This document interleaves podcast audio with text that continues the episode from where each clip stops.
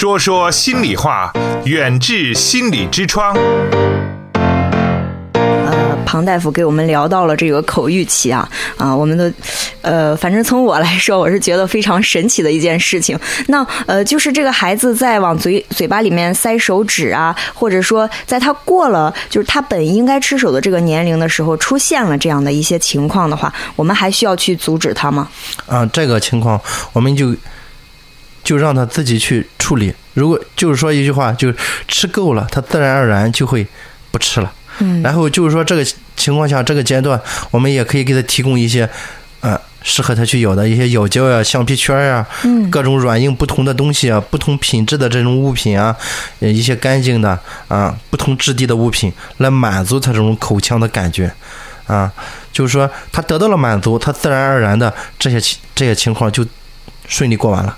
嗯啊，不需要去阻止他，反而有时候你阻止他，他可能这种反噬的或者是反抗的这种情况会越来越多，会压抑到内心里面啊。有很多时候你不准干这，你不准干那，他就会压抑到内心里面啊。等他到成人以后，遇到有些问题，他就会凸显出来啊，又会出现这种吃醋的情况。所以说，针对这种情况，你就让他得到一个充分的满足。嗯嗯。好，呃，之前的话，可能如果没有听这样的节目的话，呃我们家长朋友们会无情的打断他哈。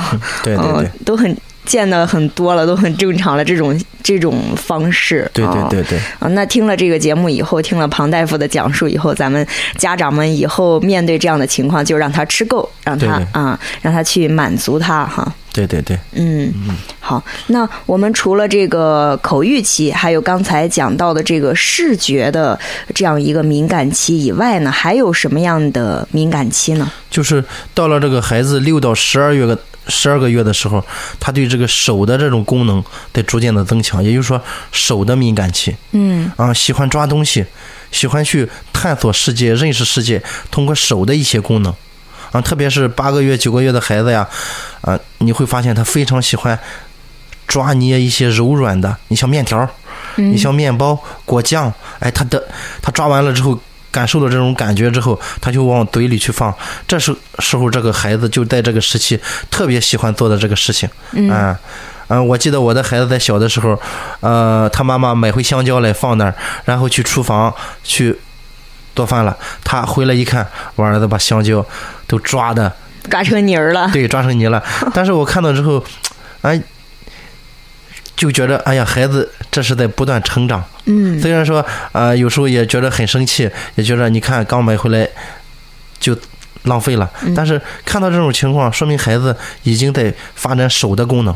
对，嗯嗯，他也是在学习啊。对，也就是说，从这个神经，我们在这个神经学科里边，就是说有一个脑图，手和脚的位置占了整个这种脑图的很大一部分，也就是说手和脚的功能非常的重要。你看，我们人类从树上下来，这个手和脚的功能，我们原来是啊手和脚没有分开，人类和动物的区别就是手的功能得到了充分的发挥。我们的手能够握持，能够抓握，能够劳作，能够进行各种各样的功能。但是你看这些动物，你就像和我们人类血缘关系比较近的这种猩猩啊，它的手只有握持的作用，拿捏的这些东西都相对要弱一点。嗯这也说明了我们这个手的功能非常重要，也就是说，在手的敏感期让它充分的发挥出来非常重要的。嗯对你看，有时候我们的孩子小的时候是一把抓，后来到了三指抓，嗯再后来到了两指捏，嗯这个进化是很有特点的。也就是说是它是一个抓捏的过程，一个演变，也就是说孩子一个成长的一个过程。嗯嗯，也也就是说手是人类一个智慧的工具。嗯，对他在这个慢慢成长的时候，可能会出现就是呃地上一根小小的头发，我们是不会去注意的，然后他们就会哎非常高兴、非常兴奋的去把它给抓起来哈。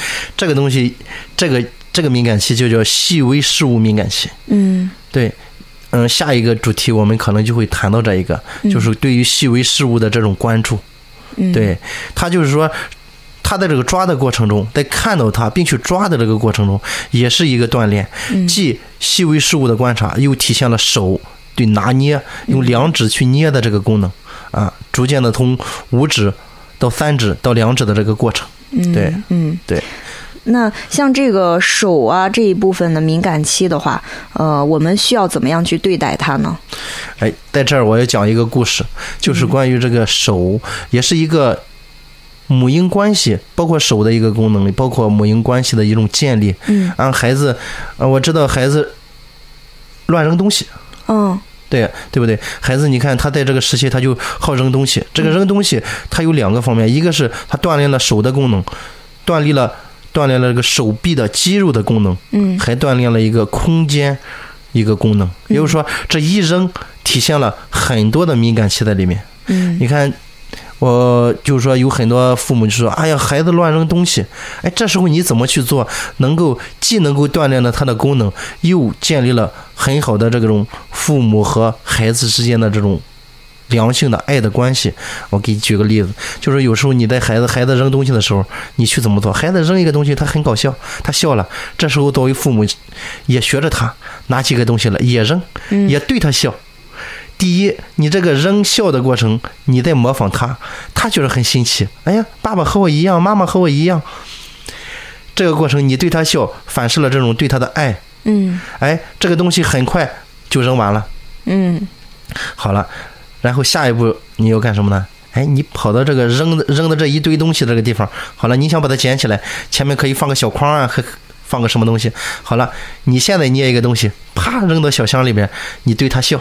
哦，孩子会会干干什么呀？他也会跟着你，他也会跑到那个那一堆扔的东西那儿，也捡一个扔到小箱里面。嗯这这一个互动的过程，体现了很多有意思的东西，既建立了这种父母之间与孩子的这种爱的传递，又锻炼了他整个的手眼协调，锻炼他的手臂的功能，锻炼了他的这种手的功能，很多的功能。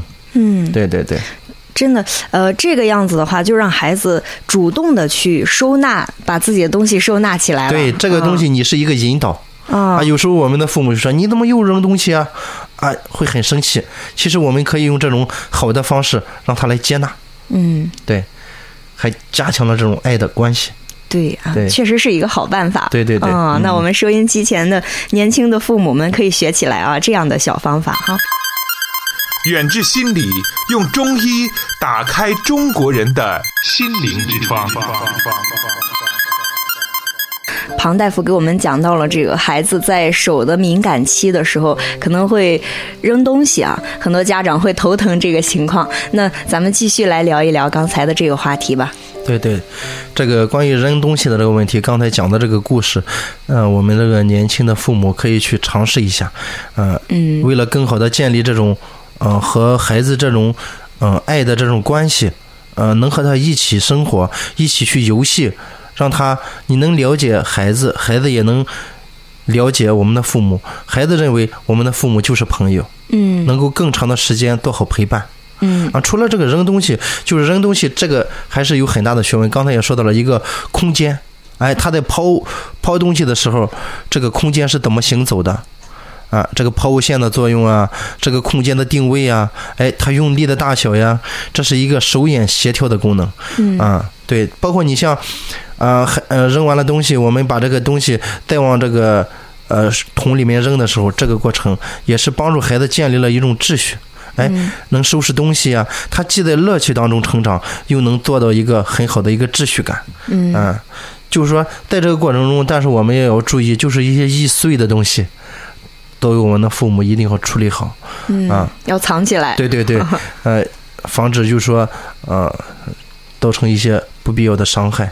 嗯，对对对。说到这个，对于空间的探索哈，好像有的孩子会喜欢呃钻到一个床底下呀，嗯，什么样的，就是这种神秘的空间里面去，对对对感觉嗯，对对对，特别是这种空间感，你看，就是桌子底下，啊，嗯椅子底下，嗯啊，然后钻过来钻过去，还口中念念一词，叫着爸爸妈妈啊，我在干什么？我在干什么？嗯这就是对这个空间，哎，他的身体有多大，他进到一个什么位置，他都有一种体验，在这种体验的过程过程当中，他就建立了一种，就说这叫三维的空间，嗯呃，长宽高，嗯啊，这种这种这种立体的这种这种综合的一种感知觉。然后还有的孩子喜欢那种小洞，往小洞里面塞石子、塞东西，这也是一种空间的感觉。还有一个反复的爬楼梯，呃，钻这个楼梯之间的空档建立的，而且很危险的一些地方，他去搬着这个楼梯的这个中间的这个杆儿啊走呀，这都是一些建立一些空间一些关系。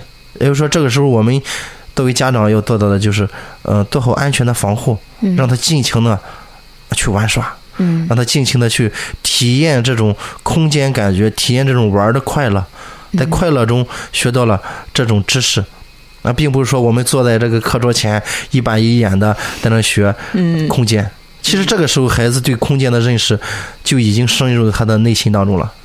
嗯，要通过这种切身的体验来学习。对对对，嗯就是说体验就是学习，而学习，如果我们死学习，可能是一种痛苦的体验，而这种学习是一种非常愉悦，啊，非常让人回忆起来都有一种微笑的感觉，啊，嗯对对对。嗯，好。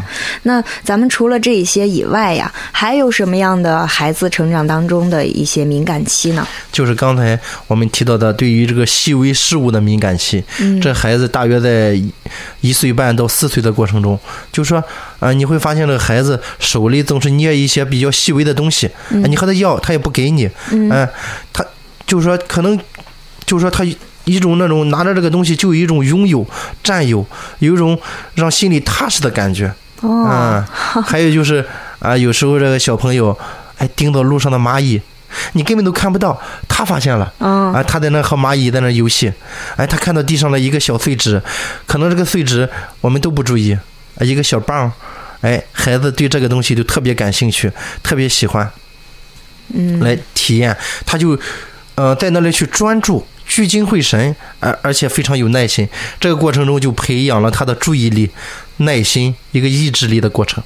哦，对对这个过程还是很重要的。啊，对对对，那有的家长可能会想，哎呀，你说地上这东西多脏啊，孩子又去用手捡起来，一会儿吃东西又脏了，呃，就是诸如此类的一些担心可能会有。嗯但是就是说，嗯、确实也存在这样的问嗯问题，就是说我们的父母现在，呃，对于卫生的这种认识，呃，和以前不一样了，有了很大的提高。嗯啊、他会觉得这些东西很脏呀，会强制他啊，你不要去这样做呀，或者干什么的。但是正是这样，你这种强制或者是一种暴力的，呃，不能体验他内心世界的这个过程，破坏了他的一个敏感期，造成了一个就什么呢？丧失了对这个敏感期的充分发展。哦，对，后果这么严重吗？对呀、你你想想，这个敏感期，他愿意去去观察。你看我们现在成人，谁去关注这个东西啊？这个东西正是我们在儿时的一种补偿。我们成人之后，很少去关注这种细微的东西。嗯这种地上的蚂蚁，谁能蹲在那儿去看？你真的要蹲在那儿去看，人家别人会以一种异样的眼光去看你。但是孩子他不一样，嗯这正是这种补偿，幼儿时期的这种补偿了你成人时期的缺憾。嗯成人时期的没有的这种对细致的这些东西，你幼儿时期已经做好了充分的铺垫，嗯，是一种相互的补偿。哦，对，嗯，还是很重要的。对对对嗯，捕捉细微事物的敏感期。对对对，嗯，那我们再呃稍微大一点，还可能会出现什么样的敏感期呢？就是一个秩序的敏感期，嗯也就是说，他对这个呃东西，他要放在那个地方啊。我放的位置，如果父母给他去给他破坏了，他会又哭又闹，又闹。然后，如果说你送孩子上学的时候，你每天都是经经过的同一个道路或者同一个地方，每天在同一个点儿去买东西，哎，结果那一天因为时间很紧张，你没有做到，这时候孩子就不愿意了，必须要做，必须要走那条路，必须返回去重干。嗯嗯，嗯。这个问题就说是那一天，有一天我和我的母亲谈起来，嗯。我母亲也也也在谈这个问题。啊。小时候你也会出现这样的问题，嗯。现在我想想，啊，就是那时候那个秩序啊敏感期，嗯。对对对，嗯，就是好像我的朋友也是提到过哈，他母亲给说起来就是，呃，有一次，可能小时候骑着自行车吧，他坐在母亲自行车的后座上，然后路过了一个旁边一个井盖儿，然后呃过去了以后，母亲没有在意啊，但是这个小孩看到了这个井盖儿以后，回到家就跟母亲大哭大闹，说我要去压井盖儿，你必须骑着你的车子，我坐在那个位置上，然后回去再压一遍。对对对会出现这样的一个情况。对啊，就感觉呃，让我们大人看来是非常不理解的一个行为。这时候它是一种体验，就是说整个就是说这三十多个敏感期都是它的一种体验。在我们刚开始介绍这个敏感期的时候，我们说它可能近乎一种别人不能理解的一种疯狂。当然，这个疯狂是打引号的，嗯对，他是真正的去享受这个过程。当别人去打断他的时候，他内心是有些压抑的，或者是有些挣扎的，可能是嗯有些不舒服的感觉。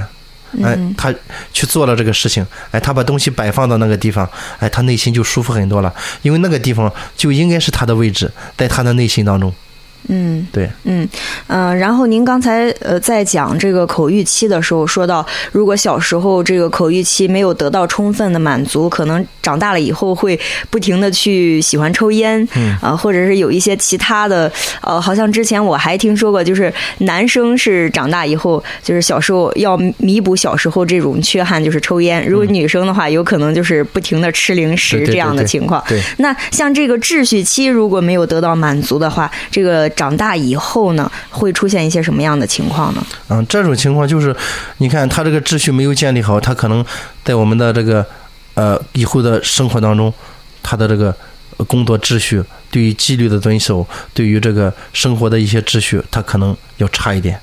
哎，他有一个好的掌握，他就会在这个呃遵守这个各种嗯制度，或者是干事情井然有序，给你一种那种舒服的感觉。就是说从小这种这种培养，可能在以后的成长，在以后的工作生活中，你会发现有些人确实是秩序特别差。嗯呃，这种放东西啊、摆东西啊、家庭啊，都会比较凌乱。但有些就很有秩序感。当然，这个秩序感它有有时候有过度的时候，过度就会产生一种，也会产生一种痛苦。这种痛苦不仅给自己带来了痛苦，可能也给别人带来了痛苦。就是说，如何让它充分的去发展的过程中，又能有所节制。嗯，对。哦，您说的这种痛苦，我想到了一个，就是强迫症。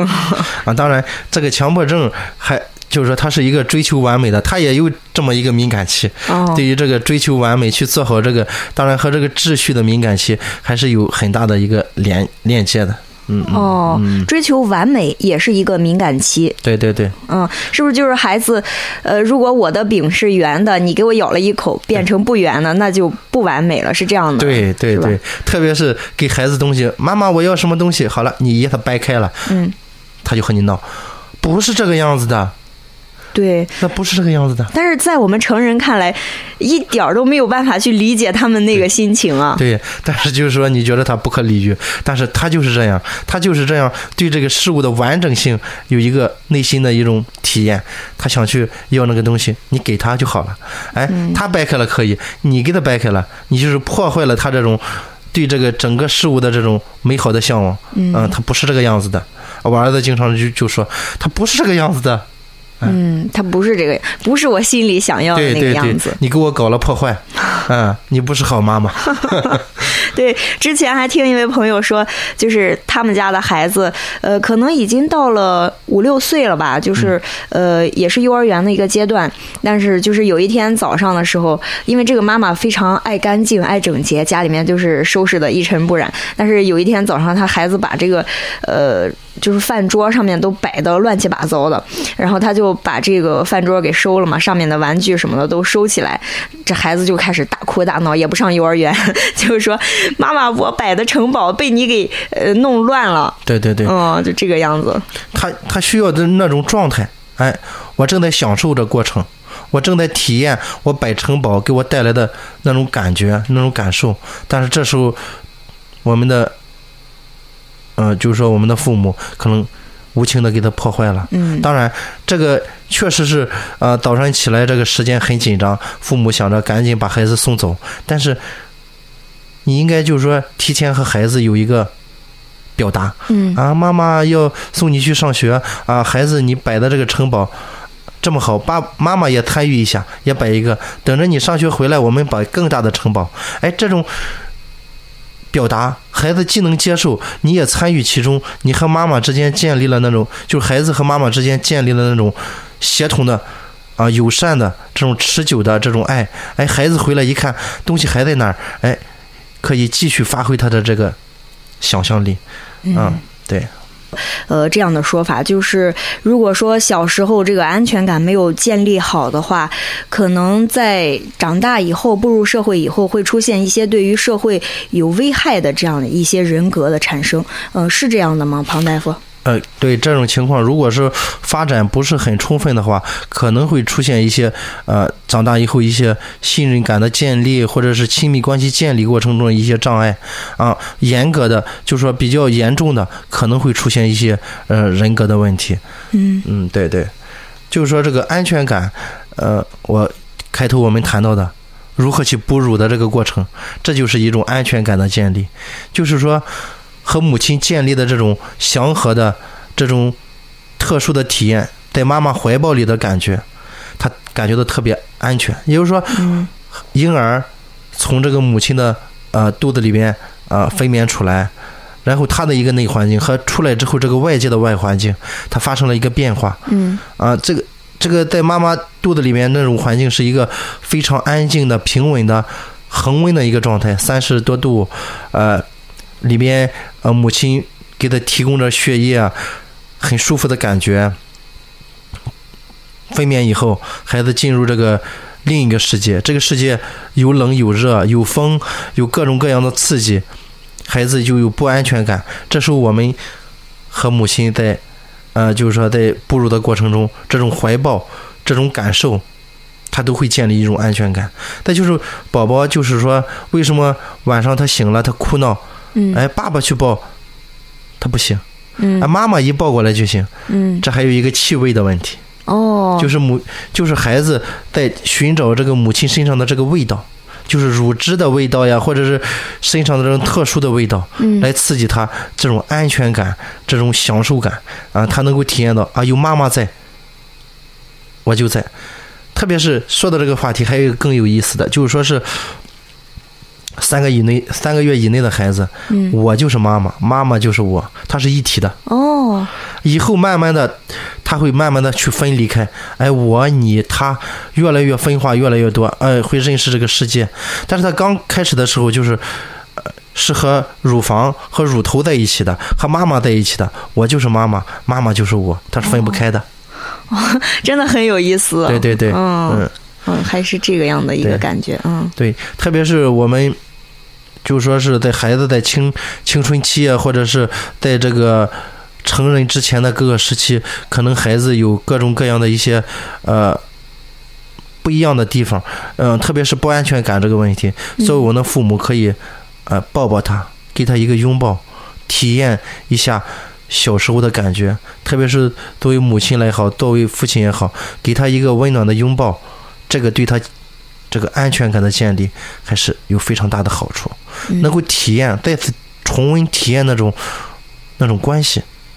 对，嗯嗯，一个拥抱就给了孩子巨大的安全感。对对对，其实为什么有时候说握手能体会到你到底你一个什么感受？有些人很轻浮，上去手指一碰；有些人很很有力。嗯，你像就在就在说周恩来同志的，就是说。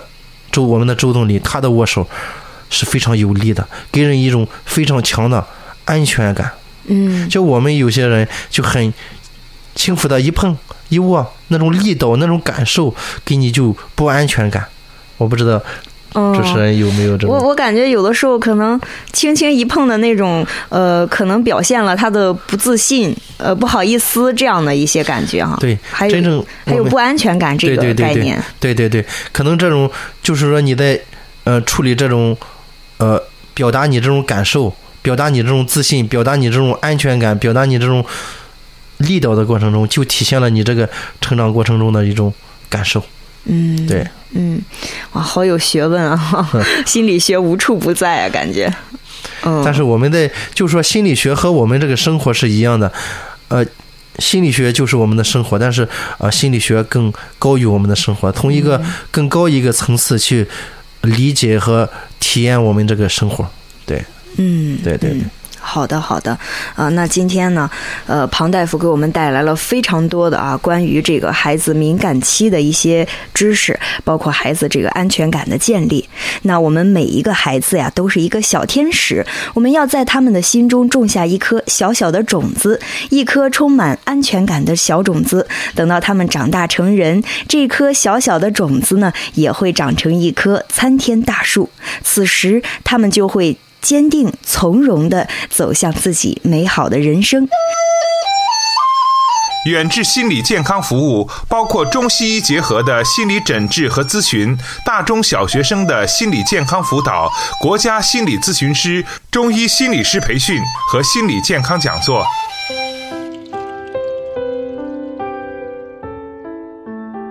听众朋友，远志心理用中医打开中国人的心灵之窗。本期节目就到这里，我们下期再见。